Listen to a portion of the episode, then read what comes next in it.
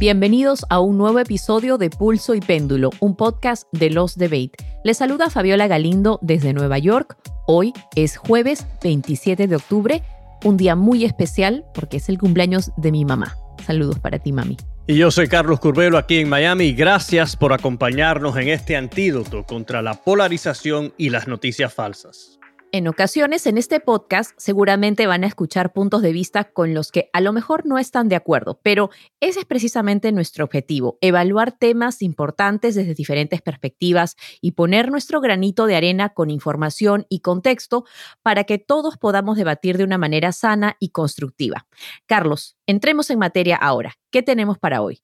Bueno, Fabio, esta semana hubo una serie de debates en varios estados claves, así que estaremos conversando sobre algunas de estas contiendas en Nueva York, Colorado y Pensilvania. Y también, Fabio, vamos a conversar sobre una controversia que tiene que ver con los latinos en el Congreso. Además, la alcaldesa de San Francisco ofrece disculpas por comentarios que hizo recientemente sobre la comunidad hondureña de esa ciudad. Pero primero vamos a hablar del estado de la educación en el país, que no parece nada prometedor. Resulta que las calificaciones de matemáticas de los alumnos de octavo grado están empeorando rápidamente en todos los estados después de dos hasta casi tres años de pandemia. Esto según un estudio anual que mide el desempeño académico de los estudiantes. De hecho, tan solo un 26% de los niños que cursan el octavo grado fueron calificados como aptos en esta materia en el 2020 y las cifras no son más alentadoras en cuanto a las capacidades de comprensión de lectura, pues apenas uno de cada tres estudiantes alcanzó los niveles de competencia mínimos. Es importante recalcar que este es el primer estudio de este tipo conocido como la evaluación anual del progreso educativo que se realiza desde que inició la pandemia y luego de que se hicieron públicos los resultados, el secretario de Educación, Miguel Cardona, los calificó de desastrosos e inaceptables. Escuchemos. If this is not a wake up call for us to double down our efforts and improve education, even before it was uh, before the pandemic, then I don't know what will. If we're going to get our students to where they should be, in America, leading the world. We really need to take this issue seriously. We need to think about how we're investing in our schools, how we're investing in our education system, prioritizing education. We need to make sure we have highly qualified teachers in every classroom. We have programs for students after school, in the summer. We know what to do. We just have to make sure we have the urgency across the country to get it done. Entre otras cosas, Cardona menciona la importancia de invertir en programas educativos y de tratar este problema con la urgencia que se merece. Carlos, tú has estado hablando y analizando el tema de educación últimamente, ¿no es así? Sí, Fabi. Primero tenemos que tomar en cuenta que hubo una pandemia en Estados Unidos y en el mundo que obviamente iba a tener un impacto de cualquier manera sobre el tema este de la educación.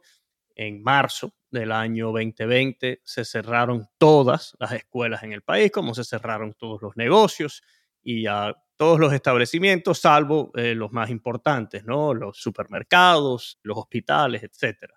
Sin embargo, ya después de ese shock inicial, a medida que íbamos entendiendo más sobre el virus, al principio ya las personas entendían, ¿no? Que los niños, el virus no representaba una gran amenaza para ellos. Aquí en la Florida tuvimos la dicha, y lo digo porque yo abogué para que se abrieran las escuelas. Veía a mis hijas en, la casa y, y, me daba cuenta que aunque sí, estaban aprendiendo un poco y estaban entretenidas a través de la pantalla, que en realidad no era una experiencia educacional de vida. No es lo que ellas necesitaban ni lo que se merecen. Y las hijas mías tenían la dicha de tener computadoras, un cuarto en la casa. Para ellas, imagínense familias que viven en, otras ciudades, por ejemplo, como en Nueva York, Fabi, en, Manhattan, ¿no? las viviendas son mucho más pequeñas, es, difícil.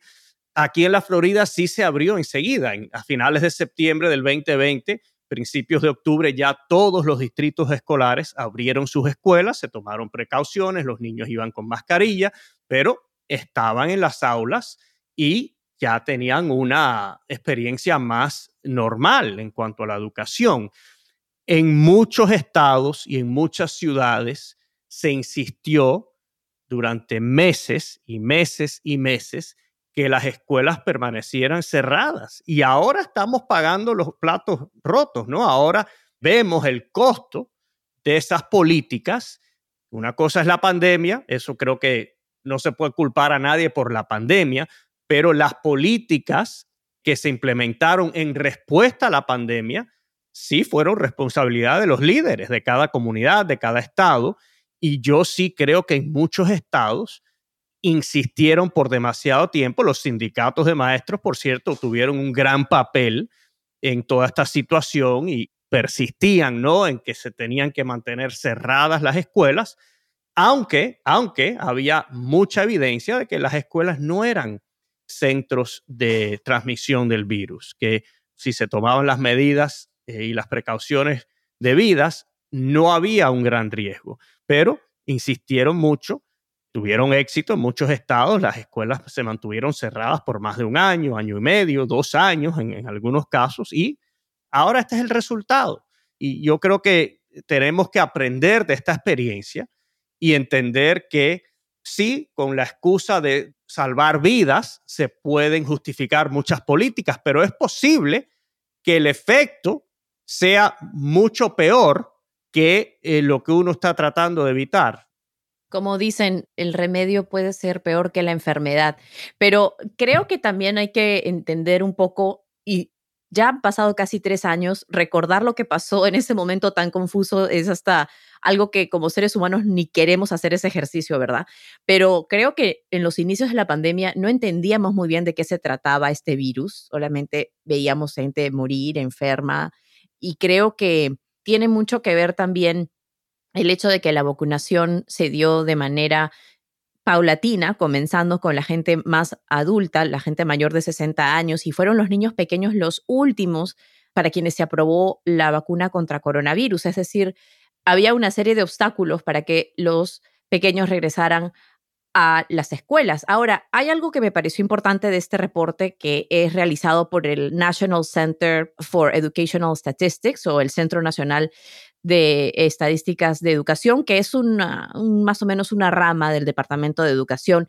Y la comisionada de este Departamento de Investigaciones, Peggy Carr, dice que no hay data exacta que revele una correlación entre el cierre de escuelas y pues el desempeño o la disminución en el desempeño académico de estos estudiantes. Ella dice que hay que tener mucho cuidado en hacer esa comparación y me atrevo a decir que ella dice esto porque hay muchas condiciones subyacentes, además del cierre de las escuelas. Como bien decías, hay personas que tienen más comodidades, por así decirlo, para hacer una clase en casa, para que los chicos estudien en casa, mientras hay otras familias que no la tienen, ¿no? Y ahí es que en las cifras se ve a quienes ha afectado más que a otros, ¿no? Por ejemplo, vemos que ha afectado como ya sabemos siempre, todo este tipo de cosas a las comunidades negras y latinas. Los abismos de aprendizaje se expandieron durante la pandemia porque vemos que en las comunidades de afroamericanos y latinos, en cuanto a matemáticas, la disminución del desempeño fue hasta de siete puntos, mientras que en la comunidad blanca fue una disminución de solo tres puntos. O sea, las minorías perdieron casi el doble, ¿no? Claro, Fabi, pero e, esto todo tiene que ver con los recursos que tiene cada familia. Yo no lo podía hacer, pero habían familias que se unían, tres o cuatro, y contrataban a una maestra para que en algún sitio, en casa de alguien, le diera clases a los niños. Un niño de una familia de bajos recursos no va a tener ese beneficio. Quizás ni tengan computadora o si tienen computadora no tienen acceso al Internet. Por eso yo decía, que estas políticas para mí eran muy crueles y que le estaba haciendo el mayor daño a las personas más necesitadas, a las personas que no tenían los recursos para contratar un tutor o para designar una habitación en la casa que fuera una especie de aula. Eso no existe para las familias de bajos recursos. Pero mira, yo sí creo que en lo que se debe enfocar el país ahora, luego de aprender de toda esa situación, es cómo vamos a remediar esta situación, porque tenemos a millones de niños que no están dando la talla, ¿no? Que no pueden leer en tercer grado, que no entienden conceptos básicos matemáticos y eso hay que remediarlo y lo que hace falta es una gran inversión eh, a nivel estatal y a nivel federal para mitigar esta situación. Y eso lo decía el secretario de Educación, ¿no? A mí lo que también me parece un poco desconectado es que, por ejemplo, en una de las encuestas más recientes muestra que solo el 14% de los votantes les preocupa el tema de la educación, según el National Parents Union, una encuesta que se realizó por esta organización, el 14% de los votantes por un problema tan grande. Y ahora, en cuanto a lo que dices, soluciones, ¿verdad? Vimos que el gobierno federal aprobó 190 mil millones de dólares en fondos de emergencia para pues asistir con el tema de la pandemia, pero solo el 20% de ese dinero tenía que ser dirigido hacia la recuperación académica. Entonces también estamos hablando de cómo a veces la burocracia ha creado tantos obstáculos, ¿no? Para que los maestros puedan también hacer lo que ellos creen que es necesario en ese momento para luchar contra esta disminución en el desempeño académico. Ahora, hay un tema aquí también importante y nosotros tratamos de invitar a un maestro, algún representante de maestros de escuelas públicas. Eh, lamentablemente no pudimos conseguir a alguien que nos acompañara el día de hoy, pero eso es otro tema importante, la carencia o la falta de maestros a nivel nacional, pero cómo también algunos se refieren a este problema, no tanto como una falta de maestros y personal, sino una falta de una remuneración digna para estos trabajadores, ¿no? Que muchas veces están simplemente trabajando horas extra, poniendo incluso dinero de sus propios bolsillos para ayudar a sus estudiantes.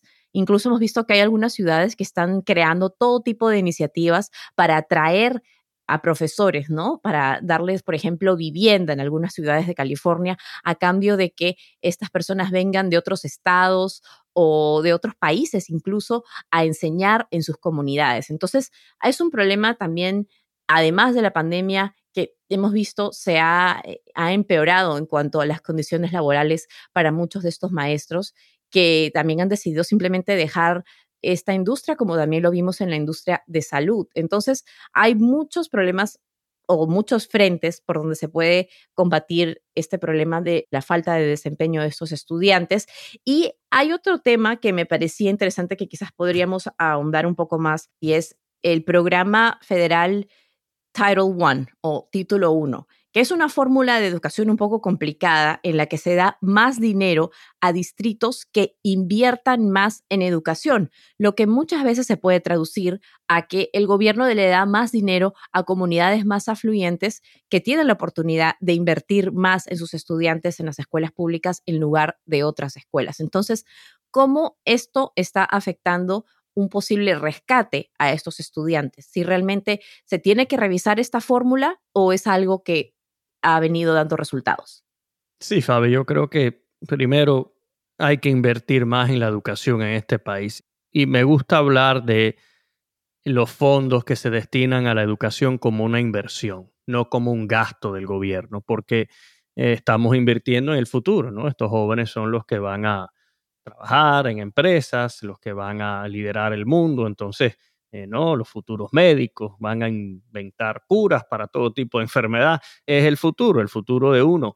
Eh, así que es una inversión y sin lugar a dudas en, en gran parte del país la remuneración para los maestros es insuficiente. Aquí en Miami, por cierto, se está considerando por los votantes un impuesto adicional para apoyar a los maestros, para poder pagarle más a los maestros, porque como en muchas ciudades grandes aquí el costo de la vida ha subido muchísimo y tú mencionaste el tema de la vivienda, es un problema para los maestros que viven aquí en, en el sur de la Florida, costear una casa, un apartamento, eh, y cada día se pone peor, inclusive en estos momentos en los cuales en gran parte del país vemos que por la alza en las tasas de intereses el, el mercado de bienes raíces como que se está normalizando un poco, pero aquí todavía no. Entonces es un gran problema. Pero también yo creo que hay mucha frustración por parte de gran segmento de la población en cuanto, eh, y yo creo que tú mencionaste también la burocracia escolar, el enfoque de las escuelas. Eh, las escuelas en algunas partes del país están entrando mucho en estos temas y debates culturales, ¿no? Sobre un sinnúmero de temas que en realidad lo más importante en cuanto a la educación, especialmente para los niños de temprana edad, es aprender a leer, a escribir, a razonar, ¿no? A, sumar, a restar, a multiplicar y todo lo demás. Y hay gran frustración en el país. Y también un tema que debemos tocar en este programa es el tema del derecho a elegir en cuanto a escuelas. En Estados Unidos por muchos años, si uno iba a la escuela pública, no tenía derecho de elegir. Estaba asignado a una escuela de acuerdo a donde uno vivía. Y ah, quizás si esa escuela era de menor calidad, bueno, tuviste mala suerte, ¿no? Y, tus padres tuvieron mala suerte. Y el, el, derecho a elegir solo existía para las personas que tenían los recursos para pagar colegios privados o colegios religiosos. Bueno, eso cambió en este país con el movimiento de las escuelas charters, que en cada estado es diferente, ¿no? Hay estados que tienen un programa para charters muy generoso que les permiten competir y hay otros que son más restrictivos, pero es un tema que sí ha llamado mucho la atención en algunos estados y yo sí creo que el, el derecho a elegir ha ayudado especialmente a las familias de bajos recursos, que muchos son de grupos minoritarios. Así que esa es otra cosa que hay que discutir, pero este tema de la educación en esta elección en particular no figura entre uno de los principales. Obviamente está el tema de la inflación y la economía, que es el número uno. También se está hablando mucho del aborto, de la inmigración. Educación no figura entre los cinco o seis temas de más relevancia. Sin embargo, es un tema fundamental para el país, es un tema fundamental para cualquiera que tenga hijos pequeños o, personas que quieran tener hijos en el futuro y es relevante para todos nosotros, ¿no? Porque aunque uno no, no tenga hijos, bueno, nada, vive en una comunidad donde la educación es fundamental. Así que yo sí creo que tenemos que hablar mucho más de esto estos resultados, que por cierto son resultados de pruebas estandarizadas y muchos critican las pruebas estandarizadas, pero esto es evidencia de que las pruebas estandarizadas son importantes porque uno ve ¿no? lo que está pasando, ve si los niños están aprendiendo o no, y, estos resultados son alarmantes. Así que yo creo que el gobierno de Biden, los que ganen las elecciones ahora en noviembre, eh, de ambos partidos deben enfocarse en este tema y deben presentar soluciones para remediar esta situación tan desconcertante definitivamente es un tema al que no se le está poniendo mucha atención y solamente para concluir, que me pareció una cifra bastante impactante, porque de lo que ya mencionábamos, que el gobierno federal invirtió 190 mil millones de dólares en fondos de emergencia para la educación durante la pandemia, hay estimados que dicen que para mejorar o para volver a los niveles normales educativos, habría que invertir 700 mil millones de dólares en educación. Y esta cifra y este tema no se escucha por ningún lado en estas contiendas. Así que definitivamente algo que al menos nosotros vamos a tratar de, de mencionar más en nuestro programa y también mencionar un poco lo que decías, Carlos, de las escuelas charter. Muchas personas están familiarizadas con este tipo de, de escuelas aquí en Nueva York definitivamente han tenido mucho éxito en cuanto a ayudar a estudiantes de grupos minoritarios a pues tener más acceso a las universidades, a graduarse con mejores calificaciones, pero también tienen sus propios problemas. Por ejemplo, las escuelas charter son de las más segregadas en el estado de Nueva York. Son donde vas a encontrar una mayoría de estudiantes negros o latinos y no existe ese intercambio de estudiantes de diferentes grupos o de simplemente una diversidad, ¿no? Que sí se ve en las escuelas públicas y que hasta cierto punto ese tema social también puede ayudar a los estudiantes a mejorar sus calificaciones. Yo te digo, si yo llegaba con ese report card o esa tarjeta a casa, no sé qué me hubiese hecho mi papá con esas notas. Sí, sí, ser estudiante e hijo de inmigrantes es difícil porque la, presión es altísima, es altísima, Eso es, lo más importante y tengo que ver las notas y por qué sacaste mala nota y voy a hablar con la maestra, no, no, es, es bien complicado. Y no hay computadora o internet este mes, para los que tienen para los que tienen acceso, porque como sabes, mucha gente no lo tiene, ya lo conversamos. Pero bueno, lo cierto es que aquí en el programa vamos a seguir el tema de la educación con mucha atención y por supuesto otras noticias relacionadas. Ahora vamos a pasar a la política. Queremos hablar de los debates de esta semana, pero antes vamos a conversar de un incidente bastante engorroso que tiene que ver con la congresista de Texas, Mayra Flores. Carlos, ¿qué pasó aquí? Bueno, yo tengo que reconocer que soy parcial, estoy parcializado, no soy objetivo en cuanto a este tema porque lo que le sucedió a la congresista Mayra Flores me sucedió a mí en el Congreso hace ya unos cinco años. Me pareció importante mencionar que Mayra Flores, para los que no saben quién es, es la primera congresista en ser elegida que es nacida en México, es para muchos el rostro de este surgimiento de una política conservadora liderada por latinas, ¿no? Es una congresista republicana. Tú también fuiste un, un congresista republicano. Sí, y Mayra Flores ha llamado mucho la atención. Ganó un distrito que fue dominado por demócratas durante muchos años y ahora se está postulando para un distrito en la misma área, la misma parte de Texas, en la parte sur de Texas. Va a ser difícil para ella ganar, pero está en la contienda. La contienda eh, es competitiva, pero es un distrito que votó ampliamente por Biden en el año 2020, así que tiene una contienda difícil, pero ella está en el Congreso en este momento y lo que le sucedió a ella me sucedió a mí, que yo apliqué, ¿no? Pedí entrar en el Congressional Hispanic Caucus. El Congressional Hispanic Caucus es una organización dentro del Congreso que es para los miembros del Congreso que son hispanos. Eh, los afroamericanos también tienen su caucus. Eh, los ah, miembros del Congreso que provienen de Asia también tienen un caucus y la idea es nada para que uno conozca a las personas que provienen de, las mismas culturas, etnias que uno, colaborar sobre temas que sean de interés para, para la comunidad de uno. Esa es la idea.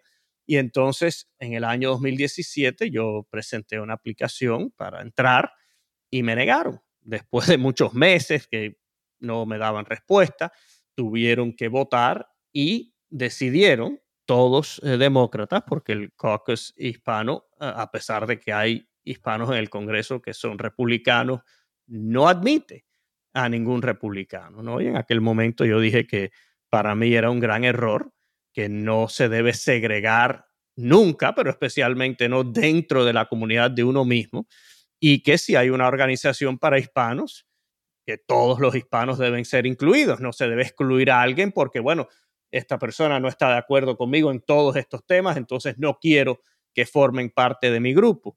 Los partidos, por cierto, tienen sus grupos que son solo para miembros de, ese partido y eso se entiende, ¿no? Porque se habla de estrategia y todo lo demás.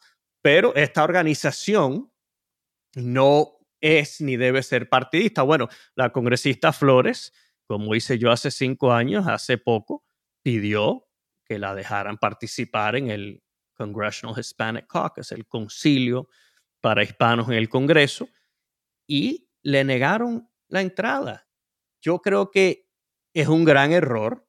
Yo me alegro que ella intentó entrar porque esto es algo que se debe exponer, que la gente debe saber cuál es la mentalidad de este grupo y ellos deben tener que explicarse por qué ellos creen que esto es algo coherente, que hace sentido, porque para mí, y yo trato de no expresarme de esta manera, porque yo estoy no más en el mundo del análisis y de explicarle la noticia a las personas, no de convencer a nadie, pero yo creo que es una actitud sumamente arrogante. Y justamente a eso quería llegar. ¿Cómo o a qué atribuye el caucus hispano al negarle la admisión a la congresista Flores, ¿no? Como ya venías explicando, este caucus es algo que se creó ya hace varias décadas. Inicialmente era bipartidista, tenía miembros del Partido Republicano, pero al parecer en los años 90 las diferencias entre estos partidos sobre la política hacia Cuba, pues llevó a esta ruptura, ¿no? Ahora, de acuerdo con uno de los voceros del caucus hispano del Congreso, en una declaración que le dio a la publicación Texas Tribune, dice que le negaron la admisión a la representante Flores debido a sus posturas extremas, a que apoya los valores de MAGA o del el grupo que apoya al expresidente Trump y debido a los ataques que MAGA ha tenido contra los latinos y contra la democracia en Estados Unidos, sobre todo en la insurrección del 6 de enero. Y según el caucus hispano, estos valores no se alinean con los valores de esta organización. Esa es la respuesta que ellos han dado, ¿no? Obviamente estamos viendo que esta división existe no solamente entre los votantes, sino principalmente entre los políticos, ¿no? Y como tú decías, al parecer el intento puede haber sido, nunca sabremos realmente, puede haber sido un intento quizás provocador por parte de la congresista Flores, porque posiblemente sospechaba que no le iban a admitir en un grupo que no admite a republicanos desde hace décadas, pero posiblemente tenía una intención de tener una participación bipartidista, ¿no? Es un poco difícil de entender cuál ha sido su intención detrás de bambalinas, pero creo que esas dos podrían haber sido algunas de sus intenciones, ¿no? Ahora bien, hemos visto que no la han admitido y que al final del día vamos a ver si puede volver a ser elegida. Ella fue elegida en una elección especial en Texas, ahora se está presentando otra vez para mantener ese puesto en el Congreso y realmente el reto más grande que enfrenta la congresista Flores es que debido al cambio en el diseño de los distritos electorales, pues eh, vamos a ver si puede conseguir el número de votantes o de votos necesarios para quedarse en el Congreso. Lo que más me molesta sobre esta situación es, primero, el mensaje que envía. La congresista Flores fue electa por muchos latinos que viven en su distrito, pero el concilio hispano le dice, no, bueno, ustedes eligieron a esta señora, pero nosotros, para nosotros ella no cuenta. No la consideramos hispana porque no comparte nuestros valores. Segundo, la mentalidad también es absurda porque aunque tú no estés de acuerdo con ella en un sinnúmero de temas, quizás puedes colaborar con ella en uno o dos temas. Yo les dije a ellos cuando yo les pedí entrar y formar parte del caucus, les dije, bueno, yo no estoy de acuerdo con ustedes en todos los temas, pero quiero trabajar con ustedes en la inmigración, quiero trabajar con ustedes para ayudar a los Dreamers, para darle un camino a la ciudadanía. Entonces ya ahí había una oportunidad para colaborar, aunque no estuviésemos de acuerdo en un sinnúmero de otros temas, pero eso no, le, no les interesaba. Y yo creo que es un error y ahora la congresista Flores Claro, no, sabemos sus intenciones, pero les dio la oportunidad de decir, bueno, aunque no estamos de acuerdo, el otro mensaje, el otro mensaje es el siguiente, aunque no estamos de acuerdo con la congresista Mayra Flores sobre varios temas, como por ejemplo el presidente Trump y todo lo demás, queremos que ella se siente con nosotros para ver cómo podemos colaborar o quizás la podamos convencer de que debe adoptar una postura diferente. Cuando yo estaba en el Congreso, había una republicana afroamericana, Mia Love, del estado de Utah, el Congressional Black Caucus, ¿no? el, el concilio eh, del Congreso para afroamericanos, la incluyó.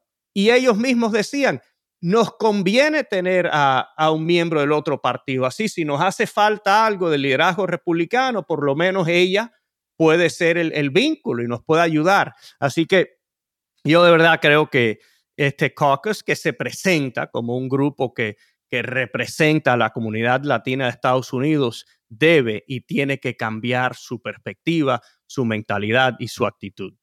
Así es, Carlos. Es algo que no quiero compararte, pero creo que lo que tú proponías al intentar unirte al caucus hispano suena, al menos por lo que nos has contado, totalmente distinto a lo que propone la congresista Flores, ¿no? O sea, tú proponías trabajar en conjunto, no me parece hasta ahora que esa era la apuesta o las cartas que ella traía sobre la mesa, pero no lo sabremos nunca. Sí que definitivamente la congresista Flores ha mostrado no ser moderada para nada, entonces ahí está la respuesta del caucus hispano del Partido Demócrata. Ahí ella puede también unirse al caucus hispano del Partido Republicano, ¿no? Que también es otra opción. Así es, vamos a ver. Pero hablando del Congreso y del balance de poderes en Washington, esta semana el senador demócrata John Fetterman y el candidato republicano Mehmet Oz se enfrentaron en Pensilvania. Carlos, tú estuviste siguiendo este debate, yo también lo vi. ¿Cuáles son nuestras reacciones? Comencemos con tu reacción. Bueno, yo, yo creo que antes vamos a escuchar eh, lo que dijo el señor Fetterman sobre su diagnóstico, porque este era el tema principal del debate, ¿no? La condición de salud del señor Fetterman. Escuchemos. To me, for transparency is about showing up. I'm here today to have a debate. I have you know, spe- uh, speeches in front of 3,000 people in Montgomery County, you know, all across Pennsylvania, big, big crowds. You know, I believe if my doctor believes that I'm fit to serve, and and that's what I believe is appropriate. And now, with two weeks before the election, you know, I have run a campaign, and I've been very transparent about being very open about the fact we're in use captioning. And I believe that again, my doctors, the real doctors that I believe in, they all believe that I'm ready to be served. Bueno, ahí lo tienen. El señor Fetterman estaba enfatizando, ¿no? La opinión de sus médicos de que él pudiera funcionar perfectamente bien como senador de Estados Unidos. Y lo interesante, Fabi, es que este es un debate sui generis, porque en los debates siempre hay un sinnúmero de temas que son los que eh, llaman la atención, ¿no? Las posturas ante el aborto, la inflación, la inmigración, pero en este debate el tema principal era el, estado de, de, salud del señor Fetterman. Y yo, por una parte, creo que su equipo cometió un error pidiéndole no que participara en este debate es evidente que él no estaba en, condición de participar en el debate. Por otra parte, me alegro porque el, votante tiene el derecho a, saber, ¿no? A, a, evaluar a cada candidato y a llegar a sus propias conclusiones. Hay algunos que están por ahí diciendo que no, las personas que tienen condiciones médicas como las del señor Fetterman también merecen ser representadas en el Congreso yo creo que entiendo ese argumento, pero para trabajar en el Congreso hay que tener cierto nivel de salud, cierto nivel de estamina, ¿no? De poder tolerar situaciones de alta presión, eh, noches interminables, porque en el Senado especialmente hay un proceso que se llama votorama, que a veces están en el, en el hemiciclo del Senado durante dos días completos, votando, votando, voto tras voto. Así que no, no es un deporte olímpico. Bueno, a veces es un circo, pero no es un deporte olímpico. Pero sí requiere cierto nivel de salud. Y para mí fue bastante evidente que el señor Fetterman no está en buenas condiciones para trabajar en el Senado de los Estados Unidos. A mí lo que me parece importante es que el señor Fetterman se presenta en este debate cinco meses después de haber tenido este eh, derrame y aunque muestra dificultad al hablar y al expresar ciertas ideas, sí logró pues simplemente presentar algunos de sus puntos para esta campaña, ¿no?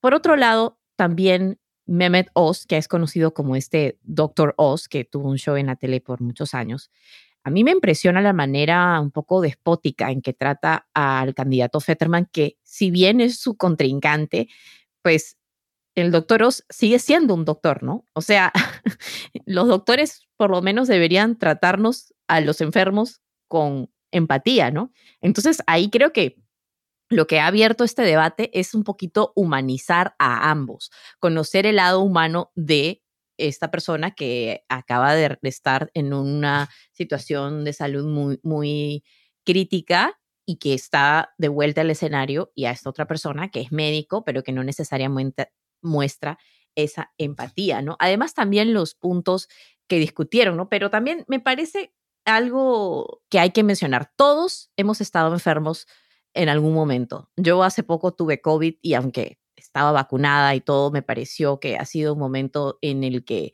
el cuerpo tiene que descansar, pero sobre todo la recuperación nunca es lineal. O sea, de aquí a seis meses más, así como hemos visto la recuperación de Fetterman en cinco meses, no sabemos cómo puede progresar en cinco meses, ¿no? Y eso es lo que muchos votantes quieren saber en este momento, ¿no?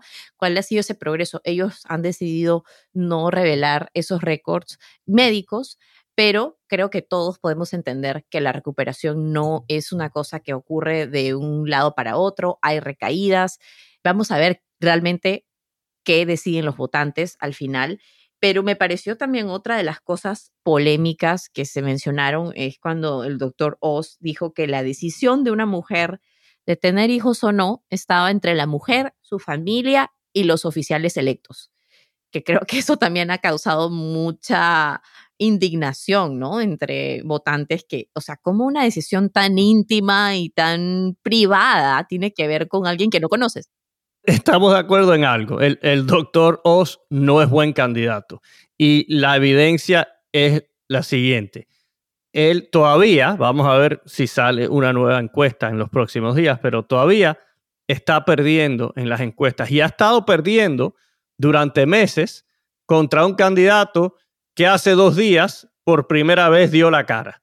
Así que el doctor Oz de verdad que ha dejado mucho que desear. Es uno de estos candidatos que Donald Trump apoyó contra otro candidato que los republicanos pensaban hubiese sido mucho mejor para la elección general. Y eh, vemos que en su manera de expresarse, el hecho de que en realidad no ha vivido mucho en Pensilvania, él ha vivido más que nada en, New Jersey, lo han atacado por eso, así que no es un buen candidato. Y este es uno de los problemas que han tenido los republicanos en el Senado este año, que aunque tienen todas las de ganar, porque los números del presidente Biden están bajos, porque hay mucha frustración en el país por el tema de la inflación, la economía, y porque casi siempre el partido de oposición gana en las elecciones de, medio plazo. Sin embargo, los candidatos al Senado republicanos han pasado mucho trabajo porque en las primarias se eligieron candidatos que eran débiles porque el expresidente Trump intervino y los ayudó, porque en las primarias él, él, tiene mucha influencia. El problema es este, que alguien como el doctor Oz, que yo me imagino, yo me imagino que ahora logre pasar al señor Fetterman en las encuestas después de este debate, pero la realidad es que nunca ha liderado las encuestas en Pensilvania contra un candidato que es un señor el pobre que, está deshabilitado. Pero también eso, ¿no? O sea, en el contexto de las cosas, Fetterman ha estado, como tú dices, el doctor Oz no ha vivido mucho tiempo en el Estado, mientras Fetterman tiene un largo historial ocupando puestos de oficial electo y que hasta cierto punto está llegando a esta contienda con todo ese apoyo a través de los años, ¿no? Que tampoco hay que olvidar. Y sobre todo también, ¿por qué es importante esta campaña? Obviamente, porque pues la mayoría en el Senado va a determinar muchas cosas. Por eso estamos enfocados en las campañas en Pensilvania, también en Georgia y en Nevada y en otros estados que vamos a continuar discutiendo, Carlos. Bueno, pero ahora vamos a tu casa, porque nada, lo de Pensilvania, eh, le deseamos al señor Fetterman que se recupere y que recupere su coherencia, y al doctor Oz le deseamos que encuentre su humanidad, pero en tu estado también hay una contienda muy importante. En Nueva York, la gobernadora demócrata Kathy Hochul se enfrentó al congresista republicano Lee Zeldin y Fabi, por lo menos mirando desde afuera, esta contienda se ha puesto muy interesante porque, como sabemos, Nueva York es un estado de mayoría demócrata, un estado muy azul, y hasta hace poco Hochul era la gran favorita. Nadie pensaba que podía perder, pero las más recientes encuestas muestran que Zeldin está ganando terreno rápidamente, ¿no es así? Así es, Carlos. Bueno, era más o menos algo que los demócratas mm, no habían realmente tenido mucho en cuenta, de que Nueva York puede que esté en juego. Siempre se ha considerado como esa lucecita azul de los demócratas, pero en realidad hay una serie de cosas que han ocurrido en Nueva York, además del rediseño de los distritos del Congreso, que están afectando realmente cuáles van a ser los resultados en estas elecciones. Y como bien decías, la gobernadora Kathy Hochul llevaba una ventaja de hasta casi 20 puntos a inicios de esta campaña. Y ahora esa ventaja se ha reducido en algunas de las encuestas, incluso no le gana por más de cuatro puntos porcentuales al candidato Lee Seldin, que es un congresista conservador de los suburbios de Nueva York que ha amplificado un poco esta gran mentira o las dudas sobre los resultados de las elecciones del 2020, que como sabemos fueron unas elecciones legítimas y que fueron ganadas por el presidente Biden. Pero yendo un poco hacia atrás, ¿no? La gobernadora Kathy Hochul era la vicegobernadora de el ex eh, mandatario, el ex gobernador Andrew Cuomo, que como recordaremos, cayó en desgracia tras tantas denuncias. Ella llega al poder debido a, básicamente a esa situación. Ni bien llega al poder hace un año aproximadamente, comienza a correr su campaña. Entonces ha tenido que ser gobernadora y candidata al mismo tiempo, como muchos, ¿no? En Nueva York, Trump perdió en el 2020 por 23 puntos porcentuales, es decir, una ventaja súper amplia. Pero vemos que ahora, después de que la gobernadora Kathy Hoku ha logrado que otros demócratas se salgan de esta contienda para darle paso a ella, pues está enfrentando problemas. En el debate que se realizó esta semana, veíamos los dos temas que más o menos a nivel nacional se repiten. Los demócratas se enfocan en el tema del aborto, del control de las armas, mientras los republicanos se enfocan en el tema del crimen, de la inmigración, de la inflación. Y eso ocurre en casi todas las contiendas, ¿verdad? Sí, Fabi, y de acuerdo a lo que yo he seguido, Zeldin está haciendo mucho hincapié en el tema del crimen. No sé si en Nueva York tú has notado que es un tema principal, que hay mucha preocupación por el crimen, pero él está enfocándose en ese tema. El tema del crimen es un tema muy complejo, no solamente aquí en Nueva York, sino en todo el país, porque si bien algunos tipos de crimen han aumentado, otros tipos de crímenes simplemente no han aumentado, no han visto ningún tipo de incremento, pero hay que ver un poquito y retroceder en el tiempo, porque Nueva York viene de ser una de las ciudades más seguras, una de las urbes más seguras en todo el país. Así era como se llamaba Nueva York en el año 2018, antes de la pandemia. Estamos hablando de una ciudad en donde en los años 80 uno no podía subirse al, metro y no salir eh, asaltado o de alguna manera siendo testigo de algún tipo de crimen, ¿verdad? Eso no es necesariamente lo que está sucediendo hoy en día. Esos niveles de crímenes que vimos en los años 80 no es lo que se ve hoy en día, pero la sensación de inseguridad es real. Hace poco veíamos al alcalde Eric Adams decir que los medios le ponen mucha atención a estos crímenes, mientras en realidad no es un aumento, pero eh, no hay un aumento realmente significativo. No, pero e, eso sí es verdad, porque si uno se pone a ver las noticias locales, ¿no? los noticieros de los canales de televisión locales, las primeras tres noticias casi siempre son sobre algún homicidio. Entonces, yo sí entiendo eso, que la gente vea eso cada noche y diga, bueno, yo estoy viviendo aquí en una zona de guerra. Y sobre todo que han sido crímenes un poco prominentes, ¿no? Este tiroteo que hubo en el subway, particularmente el metro, ha recibido mucha atención de cuántos crímenes están ocurriendo en el metro, del el problema de salud mental. Yo era reportera de transporte público hace muchos años y te puedo decir, me parece que es real. Otra vez, no estamos negando el hecho de que la gente no se sienta segura, pero la cantidad de crímenes que ocurren en el metro representan menos del 4% de todos los crímenes que ocurren en la ciudad de Nueva York. Sin embargo, la cobertura mediática se enfoca en los crímenes que ocurren en el metro. Entonces, la sensación de, inseguridad se retroalimenta a través de ese ciclo. Entonces, es importante poner en contexto estas cifras, sin negar el hecho de que existe un problema de salud mental, de falta de vivienda que afecta a las cifras de criminalidad. Así que todo esto ha ocasionado que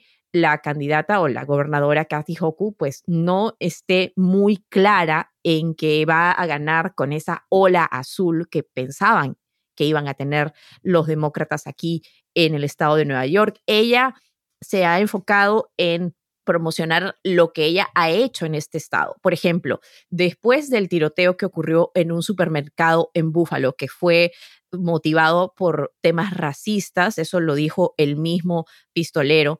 Días después vimos lo que ocurrió en Uvalde, Texas, en la masacre en esta escuela de estos niños pequeñitos.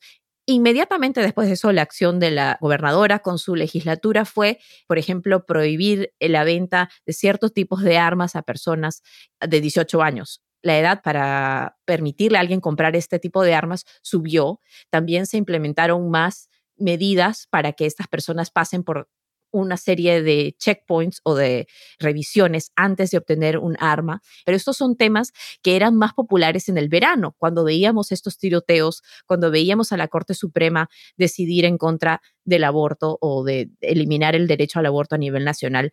Esos temas obviamente han quedado en el pasado. La inflación y la economía han ganado más atención mediática, igual el crimen, y eso es un poco lo que está afectando los resultados. Pero todavía tiene una ventaja, vamos a ver de cuánto, y no solamente en la carrera de la gobernadora o del gobernador. También hay que ver que algo sucedió aquí en Nueva York, como en muchos otros estados que intentaron hacer el rediseño de los distritos del Congreso. Nueva York también intentó hacer lo mismo. Su legislatura, que es dominada por los demócratas, dibujó un mapa que le beneficiaba al Partido Demócrata y garantizaba esta pared azul para no perder asientos en el Congreso.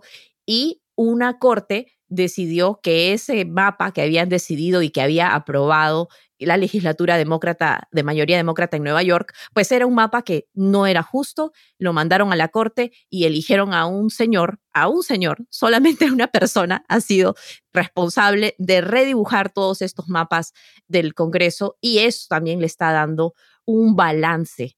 Sí, los republicanos creen que pueden ganar varios escaños en el estado de Nueva York, que sería algo extraordinario, porque Nueva York durante muchos años ha sido un estado muy eh, no fácil para los demócratas ganar, nunca se han tenido que preocupar por Nueva York, pero vemos que ahora ahí hay una contienda seria y quizás estemos observando ¿no? los principios de un cambio en la dinámica política de Estados Unidos eh, durante ya muchos años. Sabemos que el Partido Republicano ha dominado el sur, que los demócratas han dominado el noreste, pero vemos quizás los principios de un cambio en toda esa dinámica y vamos a ver lo que sucede en Nueva York, ¿no? Y además contar con el hecho de que los republicanos solamente necesitan cinco asientos en el Congreso para ganar una mayoría, corrígeme si me equivoco, y justamente aquí hay cinco asientos que están siendo disputados entre los demócratas y los republicanos. O sea que eso bien se podría definir aquí en Nueva York. Yo creo que, como bien dices, hay un cambio muy importante y es algo que pasa en la historia, ¿no? O sea, Abraham Lincoln era republicano y sin embargo fue el presidente que luchó contra la esclavitud. Sí, no, bueno, en, en la época de Lincoln el norte, sí, el norte era más republicano y el sur era más demócrata. Así que estas cosas cambian, se demoran muchas de décadas, ya pero cambian. ya nos toca después de 200 años, quién sabe. Pero pasando a la otra contienda de la que queríamos hablar, en Colorado, el senador demócrata Michael Bennett y su contrincante republicano Joe O'Dea tuvieron un intercambio sobre inmigración que nos llamó la atención. We have to fix this through Congress. Immigration is so critical to this country's economic growth. It constitutes about a third of our growth year in and year out. Well, it does start with securing our border. I would agree with Senator Bennett. And we also need to provide citizenship uh, to the Dreamers. That's key. And we've got to streamline our immigration system. Currently, it's not working. I've got guys that have worked for me 15 years. They've had different visas. They're here. They're earning a living. They're growing a family, and, and they're doing it legally.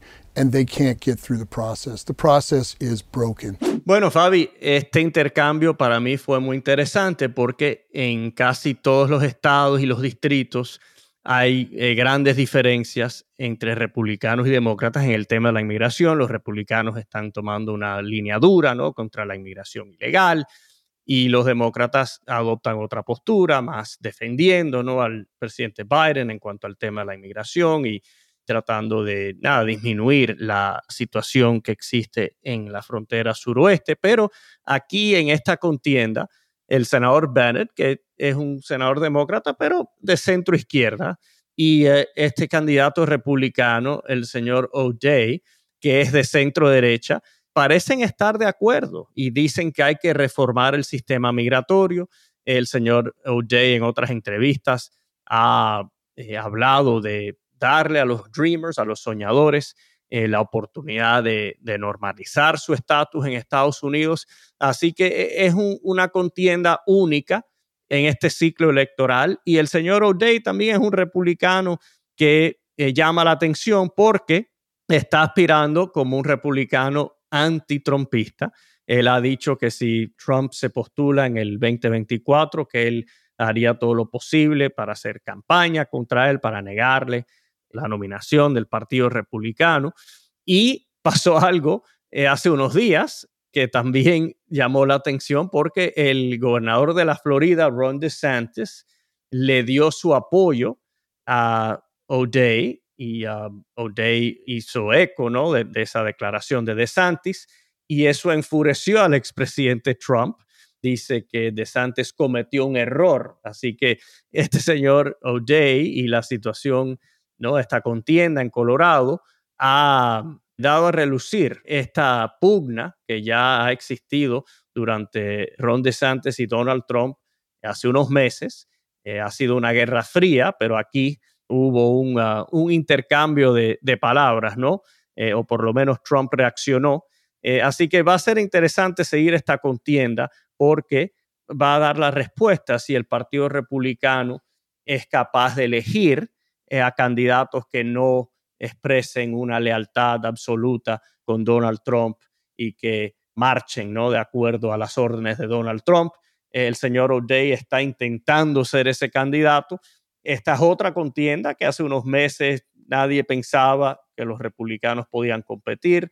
El señor Bennett es bastante popular, repito, es un senador demócrata bastante centrista. Eh, sin embargo, el señor O'Day está compitiendo ¿no? por este escaño y tiene una posibilidad de ganar. Sí, a mí me parece muy interesante porque no es la retórica a la que estamos acostumbrados, al menos en los últimos tiempos, entre ambos partidos en un debate, ¿no? Así que hay que ver si realmente la gente que no apoya a Trump o los candidatos que no apoyan a Trump tienen algún tipo de chance en ganar en este ambiente político, ¿no? En el que los que apoyan al expresidente parecen ser cada vez más y no menos. Bueno, Fabi, aquí en Pulso y Péndulo seguiremos pendientes de todos los próximos debates y de todas estas elecciones. Vamos a seguir trayéndoles informaciones. Ya nos aproximamos ¿no? al día, al último día para votar, porque ya las personas hace semanas que están votando. Pero ahora nos vamos a San Francisco, donde la alcaldesa London Breed ha tenido que pedir disculpas por unos comentarios que hizo recientemente. En una entrevista hace unos días, Breed dijo que muchos de los traficantes de drogas que operan en San Francisco son hondureños. Vamos a escuchar. There are unfortunately a lot of people who um, come from a particular country, come from Honduras, and a lot of the people who are dealing drugs happen to be of that ethnicity. And when a lot of the arrests have been made for people breaking the law, you have the public defender's office and staff from the public defender's office who are basically accusing and, and using the law to say you're racially you're racial profiling. And it's nothing racial profile about this. It's, it's we all know it. It's the reality. It's what you see. Fabi, ¿qué pensaste cuando te enteraste de toda esta controversia? Bueno, lamentablemente no me gusta usar esta frase, pero una raya más al tigre, ¿no? Ya veíamos la semana pasada otro tipo de comentarios que incluso venían desde la misma comunidad latina con el escándalo que ocurrió en el Consejo Municipal de Los Ángeles, es decir, utilizar a los inmigrantes como los culpables de todo, ¿no? Y también trae a colación el tema de las drogas que estamos viendo que continúan siendo un problema en la frontera, ¿no? Y que se sigue atribuyendo todo esto a los inmigrantes, ¿no? Al problema del fentanilo, de cómo hay incautación de esta droga y se sigue atribuyendo al descontrol en la frontera. Y poco se habla del consumo en este país, poco se habla de las medidas que podrían tomarse aquí para evitar justamente eso. Sin embargo, se traslada toda esa responsabilidad y toda esa culpa a otras comunidades. Entonces me parece que ya la alcaldesa se disculpó, pero esto a mí me impresiona que ocurra en un lugar como California, ¿no? En donde la población latina es tan grande. Y creo que el tema de fondo ahí también es cómo la población latina en ese estado ha crecido tanto en los últimos años, pero sin embargo su representación política no ha crecido de la misma manera, ¿no? Y moviéndonos, San Francisco no es Los Ángeles, obviamente, pero en el problema de Los Ángeles veíamos que los latinos están casi, casi pasando eh, el 50% de la población en esa ciudad, sin embargo, no cuentan con el mismo porcentaje de representación en el Consejo, ¿no? Entonces, creo que es algo que eventualmente puede cambiar, pero da pena realmente ver que gente en posiciones de poder que tienen tanta responsabilidad con todos sus constituyentes elijan tener este tipo de retórica, ¿no? Voy a hacer papel aquí de abogado del diablo y te quiero preguntar, ¿lo que ella dijo es mentira o es un hecho? Me gustaría que ella mostrara pruebas de que es cierto si ella lo ha dicho así. Si se ha disculpado, me imagino que no tiene ninguna prueba para sostenerlo, ¿no? Bueno, yo creo que ella se disculpó por ofender a la comunidad hondureña o por señalar a la comunidad hondureña. Pero la semana pasada aquí hablamos del tema este del, del cancel culture, ¿no? De, de que no se pueden decir ciertas cosas porque ofenden a ciertas personas, aunque quizás sean verdad. Entonces, yo entiendo que sus declaraciones quizás no fueron sensibles, que ella podía haberse explicado mejor, pero si estos narcotraficantes, ¿no? Si hay personas en San Francisco que son de la raza blanca o que son, no sé, de Francia, y se dice, bueno, es que aquí hay un grupo de personas que han venido de Francia y están vendiendo drogas, ¿se hubiesen ofendido a la gente igual o es porque es de un grupo minoritario en Estados Unidos que entonces hay que tener más cuidado y no se puede hablar de una manera tan explícita? Bueno, no, no sé si un francés se hubiese ofendido de la misma manera que un hondureño, pero el problema es que nunca se le acusa a un francés o a un escandinavo de estas cosas. Sin embargo, siempre se acusa a una persona marrón o a una persona negra o a una persona inmigrante de ser eh, la raíz de todos estos problemas, de la adicción, del crimen, cuando en realidad esa es una respuesta muy facilista en lugar de mirar el meollo del asunto, el meollo de la crisis de la adicción de las drogas es otro. Y estamos de acuerdo, ¿no? Obviamente aquí se venden drogas porque hay un mercado para la venta de drogas y la gente paga mucho dinero para las drogas. Eh, por eso existe toda esta situación. Pero yo creo que si se explica todo, yo no veo nada malo de que digan, y aquí pasa mucho, por ejemplo, en el sur de la Florida, tú sabes, mi familia es de Cuba, y aquí, lamentablemente, la mayoría de las personas que participan en el fraude al Medicare son cubanos. Y me pesa decirlo, ¿no? Me, me duele, no es algo que me gusta, pero, pero es una realidad. Entonces, yo por una parte, sí, creo que hay que proveer más contexto, pero si hay una noticia y hay un hecho, yo creo que la señora lo que tenía que haber dicho es, mira, yo no expliqué toda esta situación. Sí, es verdad, ¿no? Asumiendo que es verdad lo que ella dice, ¿no? De que hay, no sé si es una ganga o una organización criminal de hondureños que estén en toda esta venta de drogas en San Francisco. Ella dice, mira, sí, hay este grupo, Aquí hay muchos hondureños, la gran mayoría son personas trabajadoras, son personas de integridad, pero lamentablemente hay este grupo y por el mercado de drogas que hay en Estados Unidos están participando en, esta actividad ilícita y nada, es una realidad. Yo lo que, eh, no, ahora me estoy poniendo mi sombrero de Bill Maher, no quiero que aquí sea imposible dar un hecho o decir algo que es una situación real. Ahora, que tenemos que entender las razones y las motivaciones y el por qué, por supuesto, pero si cada vez que decimos algo alguien se va a ofender, entonces vamos a dejar de decirlo. Yo creo que hay un límite en cuanto a cuánto queremos suprimir a la gente. Claro, y también hay un límite de lo que podemos decir porque yo creo que tampoco podemos dar carta abierta a decir que los inmigrantes son criminales y traficantes. No es cierto. Tú y yo no somos ni criminales ni traficantes. Ahí estamos de acuerdo. No se debe generalizar, pero hay inmigrantes que son criminales, ¿no?